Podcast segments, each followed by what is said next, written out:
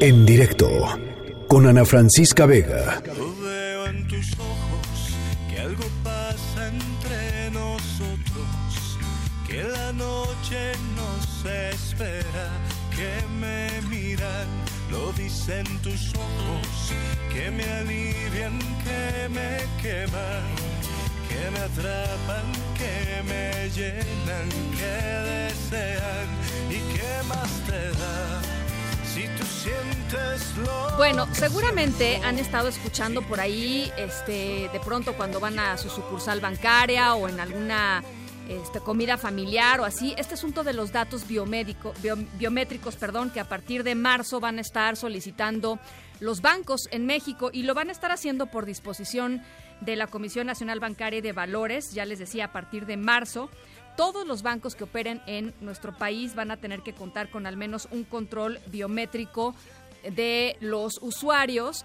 ¿Por qué? Pues porque el robo de identidad es, eh, pues es verdaderamente un tema en nuestro país. México es el octavo lugar mundial en robo de identidad y eh, pues esto se, se, se, tiene que atacar, se tiene que combatir y la idea es evidentemente con estos controles pues minimizar los riesgos de suplantación de identidad, ya sea por fraude o por errores administrativos que también pues suceden, son humanos, ¿no? Bueno, pues justamente para platicar sobre eso está con nosotros en la línea de en directo, yo le agradezco mucho que nos tome la llamada, Luis Niño de Rivera, presidente de la Asociación de Bancos de México. ¿Cómo está Luis? Muy buenas tardes.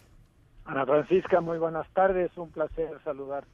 Igualmente, eh, pues eh, platícanos un poco cómo se ha estado preparando la banca rumbo a rumbo a marzo y, sobre también creo un poco las preocupaciones que de pronto pueden tener algunos usuarios de, de, estos datos biométricos y de la forma en que van a ser protegidos.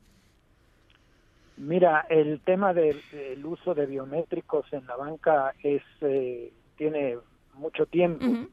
Eh, hay instituciones bancarias que tienen 17 años haciendo esto, otras que tienen 15, 12, 10, que tienen a todos sus clientes registrados en sus bases de datos con biométricos, principalmente huellas digitales y recientemente con reconocimiento facial. Eso es una garantía para que tú seas tú siempre y que no venga alguien y de suplante, lo que tú este, bien señalas, que el riesgo de robo de identidad, que no se da solamente eh, cuando, cuando vas a la ventanilla bancaria, se puede dar en, en, un hackeo en tu teléfono celular, en tu tablet, en tu iPad, en tu PC, en fin, hay muchas formas eh, y eso nos lleva también a la ciberseguridad, que es otro tema muy relevante para la banca.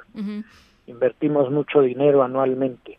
eh, la norma bancaria hasta este momento es que exactamente el 31 de marzo todos los bancos tendríamos que tener esto. Hay bancos ya muy adelantados, otros no tanto. No a todos los bancos les atañe porque no todos tienen un negocio eh, de menudeo, o sea, ventanillas al público, algunos no, no, no se dedican a eso, ¿no? Pero los bancos que sí tenemos que cumplir con ese requisito, pues llevamos mucho tiempo trabajando en ello y estamos próximos a presentar eh, para un grupo relevante de bancos un proyecto gremial que resuelva de manera conjunta a toda la industria eh, ese, ese requisito y sobre todo la oferta de seguridad para la clientela. Es decir, que, que un grupo de bancos se estarían poniendo de acuerdo para tener los mismos estándares, digamos. Un... Sí, para, para tener los mismos estándares y para resolver este requerimiento regulatorio y poder aprovechar economías de escala, sí. que es, es invertir pues eh, en conjunto es mucho más barato que uno solo. Eh, ¿Qué datos biométricos para toda la gente que, eh, es decir, mucha gente como, como, como usted dice ya ya tiene ya ha ido a su a su sucursal bancaria y ya le han pedido sus huellas digitales, eso ya sucede desde hace tiempo con algunos bancos, pero ¿qué otros datos biométricos pueden ser requeridos en este en este proceso de los usuarios? Mm, distintos bancos han probado varias formas de, registro biométrico. El, el cuerpo humano ofrece distintas posibilidades de identificar, identificarte a ti como persona única. Eh, evidentemente las huellas digitales es probablemente el más socorrido y el más antiguo de los registros biométricos, como te señalaba también el rostro, pero tienes, por ejemplo, el iris, que se usa con relativa frecuencia en distintas partes del mundo, tienes también la voz, que eh, varios bancos en México han probado. Eh, tienes también eh, la forma de manejarte, el movimiento de tu cuerpo tiene una cadencia. Única, ¿no? Sí, también. única, entonces eso también se ha estudiado, pero hasta ahora los dos más comunes y lo que sea más frecuente para el eh, usuario de servicios financieros va a ser las huellas digitales y el rostro.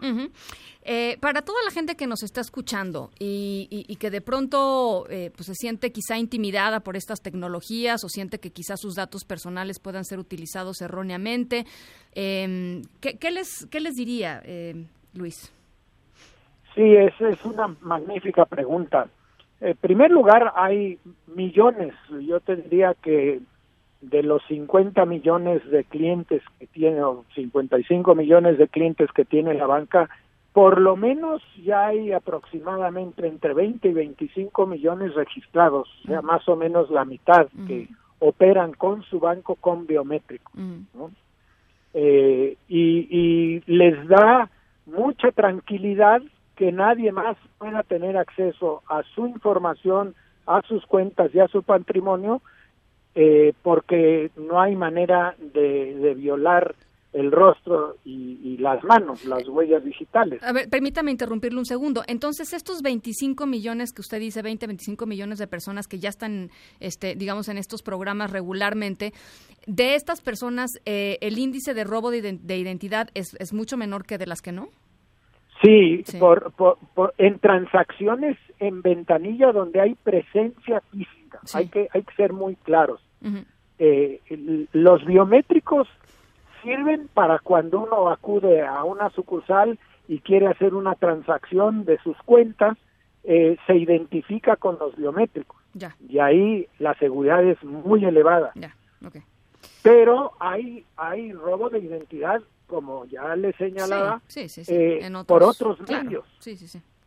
Y, ese, es otro desafío, ¿no? Pues no, no se defiende necesariamente con biométricos. Ahora, hay muchas computadoras que tienen lectores biométricos para poder acceder a la información.